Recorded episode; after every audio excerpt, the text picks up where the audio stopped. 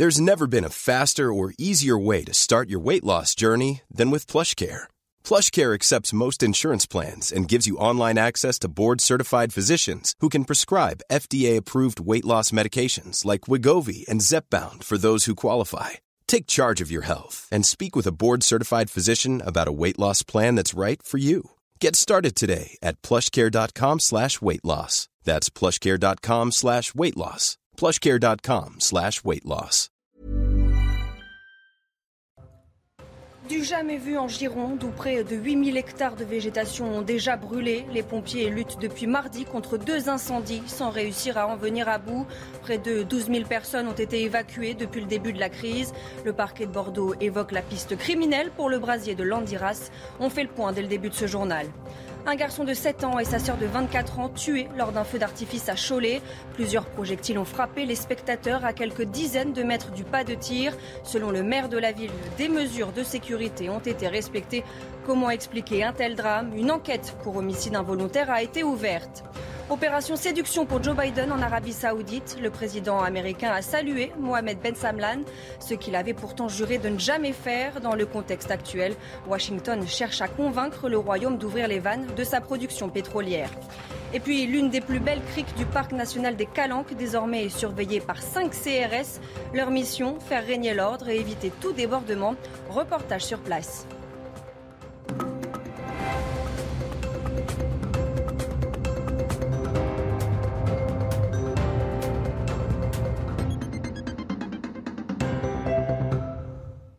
Bonsoir à tous, je suis ravie de vous retrouver pour l'édition de la nuit. À la une, le feu n'est toujours pas maîtrisé à la Thèse de Bûche en Gironde, mais il ne progresse plus. Concernant l'incendie dans le secteur de Landiras, la situation était ce vendredi soir toujours jugée très défavorable. Les évacuations étaient d'ailleurs toujours en cours. La piste criminelle est privilégiée. Depuis mardi, plus de 8000 hectares sont partis en fumée dans le département. Aucune victime n'est à déplorer. On fait le point sur la situation avec Mathieu Rio et nos envoyés spéciaux, Marine Sabourin, Thibault Marcheteau. Deux gigantesques brasiers en même temps, du jamais vu en Gironde. Près de la teste de bûche, sur les bords du lac de Cazaux, des carcasses de bâtiments calcinés. Certaines sont encore fumantes. Trois maisons d'habitation ont été brûlées, dont une avec trois logements, un restaurant. Ce que je tiens également à souligner, c'est qu'une centaine d'habitations ont été sauvées par l'action euh, euh, formidable des pompiers. Plus de 10 000 personnes ont été évacuées dans le secteur. Sur l'autre front, à Landiras, le feu a progressé plus rapidement ce vendredi. Face aux fortes chaleurs et à la montée en puissance du vent, les autorités craignent aussi l'apparition d'un nouvel incendie. La préfète de Gironde appelle tout le monde à la prudence et au civisme. En plus de ces deux grands feux à gérer, nous avons eu six départs de feu euh, dans le département. Et chaque fois que nous avons un départ de feu, et je pense que cela se comprend très facilement, nous déportons, nous détournons nos moyens aériens, euh, que ce soit les Canadaires notamment, euh, pour les, les, envoyer sur ces départs de feu de manière à ne pas avoir un troisième feu important qui se créerait. Pour le feu de Landiras, la thèse criminelle est privilégiée par le parquet de Bordeaux. Un millier de pompiers se relaient jour et nuit pour vaincre les flammes. Situation cauchemardesque pour les habitants, mais aussi pour les vacanciers. Depuis mardi, près de 12 000 personnes ont été évacuées, dont quelques 6 000 campeurs hébergés dans un parc des expositions. Très vite, un élan de solidarité s'est mis en place. Écoutez. La journée, on a continué nos, vacances euh, normalement, et puis le soir, on revenait ici. On prenait le repas ensemble, euh, comme au camping. Il y a beaucoup de clients qui sont partis des mobilhommes ou carrément des emplacements en tente. Euh, donc du coup, ça va nous... On s'est organisé pour, euh, pour quand on rentrera, recenser les affaires de tout le monde et essayer de renvoyer le, plus rapidement possible et, et le, plus, le plus facilement possible aussi. Nous avons, et ça c'est très important, reçu près de 500 offres d'hébergement de la part des habitants du secteur. C'est-à-dire c'est un un mouvement de solidarité exceptionnel. Depuis le centre opérationnel de gestion des crises à Paris, Emmanuel Macron a affirmé la mobilisation des services de l'État. Nous allons continuer de tenir, a-t-il assuré. Je vous propose de l'écouter. Nous sommes en train de vivre une, saison euh, exceptionnelle par sa, dureté. On a d'ores et déjà euh, trois fois plus de forêts qui ont été brûlées qu'en 2020. Nous avons à la fois un printemps qui a été très sec et des feux qui se sont déployés avec force. Je veux vraiment remercier toutes celles et ceux qui sont au front en train de se battre pour protéger les populations, pour protéger le territoire national face à ces incendies. La France fait actuellement face à sa deuxième vague de chaleur de l'année, phénomène auquel il va falloir s'habituer, selon le ministre de la Santé. Écoutez-le, il s'est exprimé lors d'une visite au centre d'appel du numéro vert Canicule Info Service. Je crois qu'il faut que les Français et les Françaises s'accaparent ça, et, depuis le temps, je pense qu'ils s'accaparent de plus en plus ces conseils, parce qu'on a une canicule, elle va durer un peu, il y en aura probablement d'autres aussi, c'est certain. Il faut s'habituer à vivre avec ces canicules en ayant les bons réflexes. La canicule prend de l'ampleur. 16 départements sont désormais placés en vigilance orange canicule jusqu'à dimanche. Des Hautes-Alpes, vous le voyez, jusqu'à Bordeaux. Ce vendredi, près de 37 degrés ont été relevés à Toulouse, 39 à Perpignan et Nîmes. Alors, à quoi faut-il se préparer pour les prochains jours? On fait le point avec Loïc Roosevelt. Après des nuits tropicales prévues sur les régions proches de la Méditerranée, Météo France prévoit 24 levées du jour ce samedi à Montpellier. Même température dans Nice, au cœur de ces deux villes. Pour euh, ce premier jour de week-end ou de vacances, des températures en hausse dans l'ouest surtout. Plus de 38 degrés annoncés dans Montpellier au fil des heures de la journée, surtout en fin d'après-midi jusqu'à 39 dans Hoche et à Montauban. Plus de 40 degrés localement dans le sud-ouest. 32 à Lyon, 30 à Dijon mais aussi à Auxerre, à Sens, à Nevers, ainsi que dans la capitale. Dimanche, 41 degrés prévus localement dans les plaines du sud-ouest. Et c'est loin d'être terminé. Le pic de chaleur est prévu lundi et mardi par les services de Météo France, avant une baisse annoncée par l'ouest à partir de mercredi seulement. On rappelle qu'il ne faut pas banaliser, bien sûr, ces très fortes chaleurs. Ça reste exceptionnel. Des températures largement au-dessus des normales de saison, exceptionnellement élevées, de plus en plus intenses et précoces. La lutte contre les incendies également au Portugal et ce dramatique accident. Un avion bombardier d'eau qui combattait les feux de forêt dans la région de Guarda s'est écrasé en début de soirée ce vendredi. Le pilote, unique occupant de l'appareil, est décédé. Pas de feu au Royaume-Uni, mais l'alerte rouge chaleur extrême a été déclenchée du jamais vu. La semaine prochaine en Angleterre, de nombreux records de température risquent d'être battus. C'est le cas notamment pour Londres. Sarah Menaille est sur place pour CNews. Les météorologues britanniques n'avaient tout simplement jamais vu ça. C'est la première fois de l'histoire qu'une alerte rouge pour chaleur extrême est émise ici en Grande-Bretagne. Il va faire chaud, il va faire très chaud, notamment en début de semaine prochaine. La température dans les grandes agglomérations, comme ici à Londres, eh pourrait atteindre les 40 degrés du jamais vu. Le pic de chaleur enregistré jusqu'ici en Grande-Bretagne était établi à 38 degrés dans le sud de l'Angleterre en 2019, mais jamais le mercure n'avait atteint les 40 degrés ici au nord de l'Europe. Alors l'agence météorologique britannique eh associe ce pic de chaleur directement au réchauffement climatique. Cette agence déclare que le réchauffement de la planète peut être directement attribué à l'activité activité humaine et qu'elle est donc responsable de cette vague de chaleur qui va frapper la Grande-Bretagne la semaine prochaine. Dans le reste de l'actualité, que s'est-il passé à Cholet jeudi soir au cours d'un feu d'artifice du 14 juillet?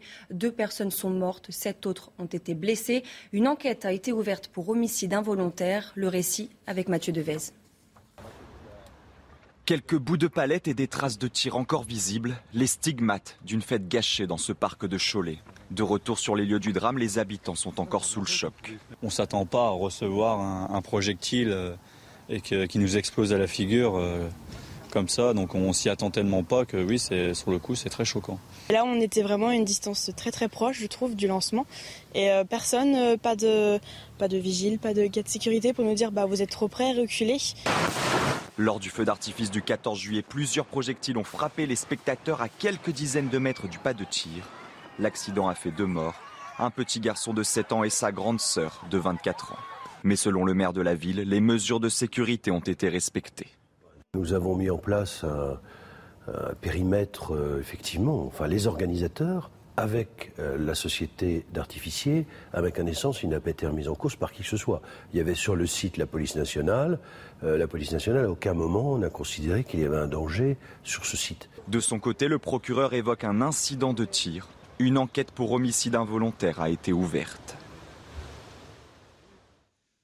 À l'international, le président américain poursuit sa tournée au Moyen-Orient. Joe Biden était ce vendredi en Arabie saoudite, une visite décriée avant son élection. Le président américain avait promis de traiter la monarchie saoudienne en état paria. Ce vendredi, Joe Biden a salué le prince Mohamed Ben Salam. Quels sont les enjeux de cette visite pour les États-Unis? Décryptage avec Harold Iman. Une tournée pour remettre les pendules à l'heure. Sous Barack Obama, les États-Unis étaient à l'écoute des Palestiniens et en léger froid avec l'Arabie saoudite et l'Égypte et même parfois Israël. Sous Donald Trump, Washington s'est aligné sur les faucons israéliens au pouvoir menés par Benjamin Netanyahou. Maintenant, Joe Biden veut garder le meilleur des deux administrations précédentes. Il s'ouvre donc aux Palestiniens sans du tout bousculer les Israéliens à qui il promet de maintenir la pression sur l'Iran.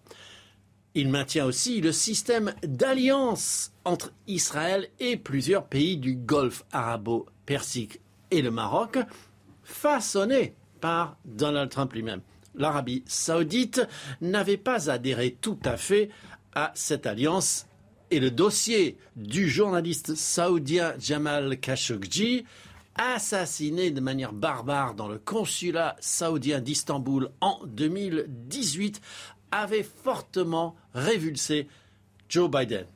Aujourd'hui, la réelle politique est de retour. Biden est au royaume saoudien et entend bien parler de livraison de pétrole.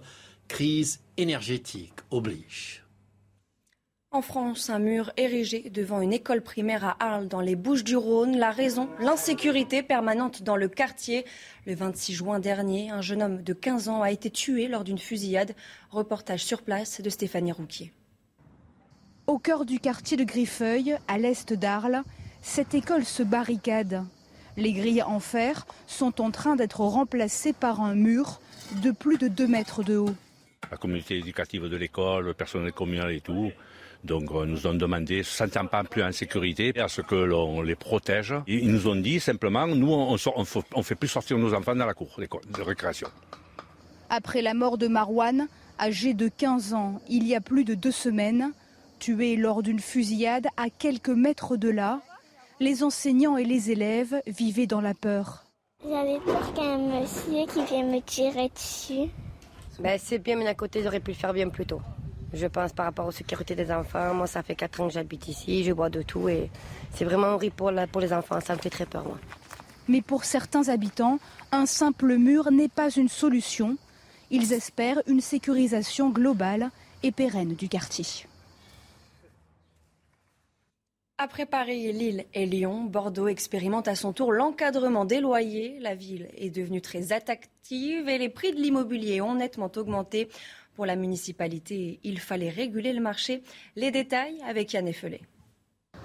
Face aux excès de certains propriétaires, la mesure a un objectif, empêcher les abus.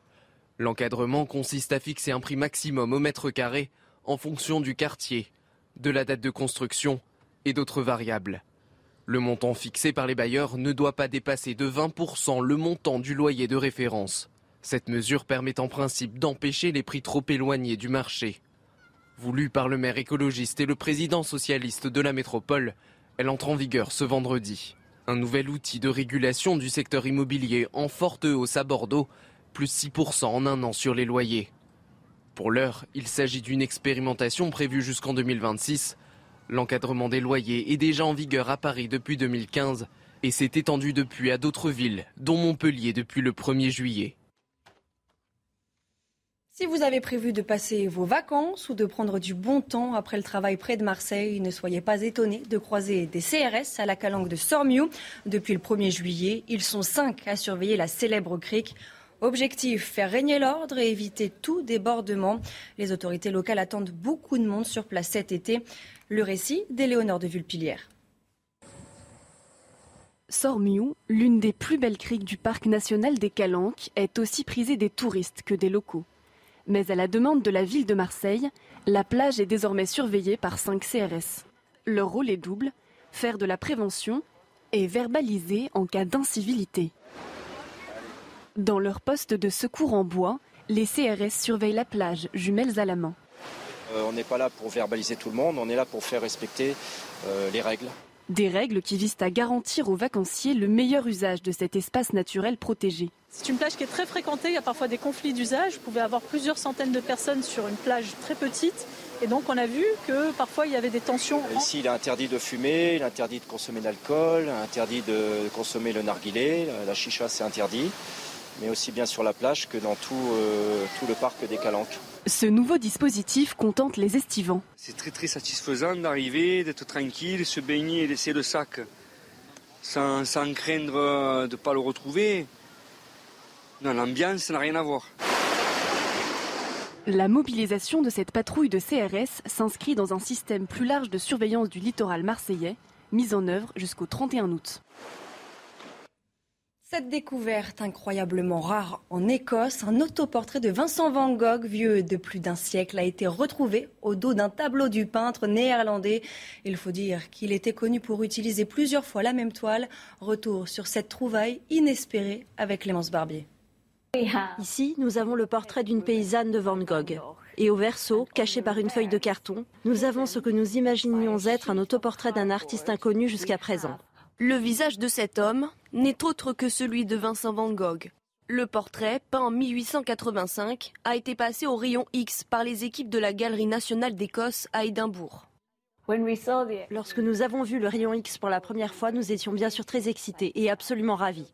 Une autre petite pépite qui nous rapproche un peu plus de cet artiste incroyable à un stade très précoce de sa carrière. Van Gogh avait pour habitude de réutiliser des toiles afin d'économiser de l'argent, surtout au début de sa carrière. Je pense que c'est vraiment une découverte significative. Ce n'est pas tous les jours que l'on découvre un autoportrait de Van Gogh au dos d'un tableau qui est accroché dans les galeries depuis longtemps. Le musée comptait auparavant seulement trois œuvres du peintre. Cette découverte exceptionnelle sera partagée avec le public dès la fin du mois. Coup dur pour l'équipe de France de football féminine. Marie-Antoinette Catoto quitte l'aventure européenne sur blessure. On y revient tout de suite dans le JT Sport. Et on ouvre ce journal des sports avec du football et une mauvaise nouvelle pour l'équipe de France féminine. Marie-Antoinette Catoto, celle que l'on surnomme la Mbappé au féminin, est forfaite pour le reste du championnat européen qui se déroule en Angleterre. Obligée de sortir sur blessure lors du match remporté contre la Belgique ce jeudi, l'attaquante de l'équipe de France a subi plusieurs examens ce vendredi. Le point avec Jérémy Pelletier. L'euro de Marie-Antoinette Catoto est d'ores et déjà terminé. L'attaquante des Bleus, sortie du stade en béquille hier soir après la victoire face à la Belgique, avait suscité l'inquiétude au sein du groupe France. Les examens médicaux passés aujourd'hui ont décelé une rupture du ligament antérieur du genou droit et une fissure du ménisque. La joueuse du PSG a été sortie de la rencontre à la 14e minute de jeu après une torsion du genou sur une reprise d'appui.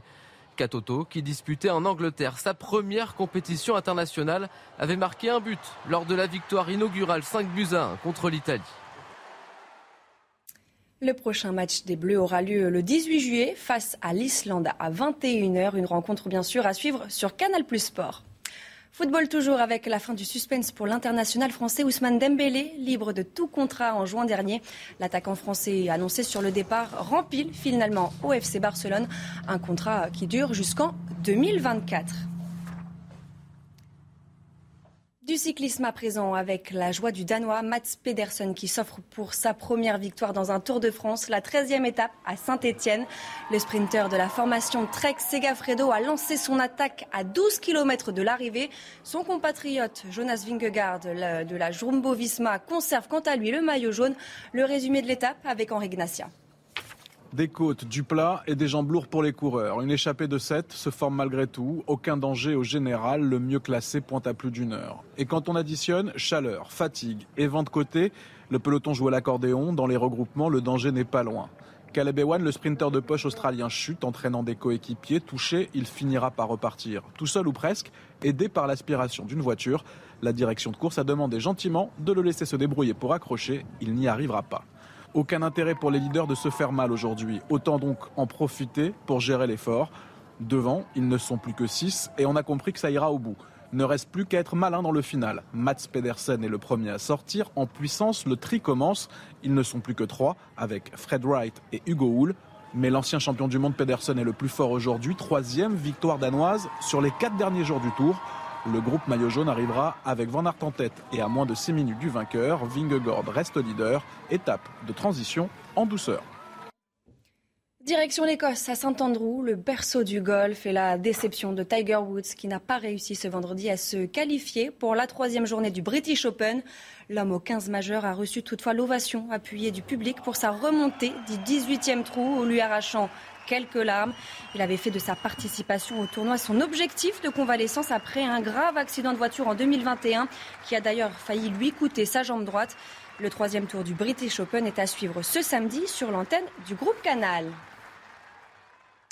Et on termine ce journal des sports avec le coup d'envoi des mondiaux d'athlétisme ce vendredi aux États-Unis. C'est la première fois de son histoire que le pays accueille cette compétition et pas n'importe où dans le stade Hayward Field de Gênes, dans l'Oregon, une ville considérée comme la capitale de l'athlétisme américain. Au total, 24 épreuves sont programmées jusqu'au 24 juillet. Et premier cocorico pour Quentin Bigot qui s'est qualifié ce vendredi pour la finale du lancer de marteau qui se tiendra ce samedi. Jamais vu en Gironde où près de 8000 hectares de végétation ont déjà brûlé. Les pompiers luttent depuis mardi contre deux incendies sans réussir à en venir à bout. Près de 12 000 personnes ont été évacuées depuis le début de la crise. Le parquet de Bordeaux évoque la piste criminelle pour le brasier de Landiras. Restez bien avec nous, on y revient dans quelques instants sur CNews. Retrouvez tous nos programmes et plus sur cnews.fr. This Mother's Day, treat mom to healthy, glowing skin with Osea's limited edition skincare sets. Osea has been making clean, seaweed infused products for nearly 30 years. Their advanced eye care duo brightens and firms skin around your eyes, while the Golden Glow Body Trio nourishes and smooths skin all over. Go to OSEAMalibu.com and use code MOM for 10% off your first order site wide.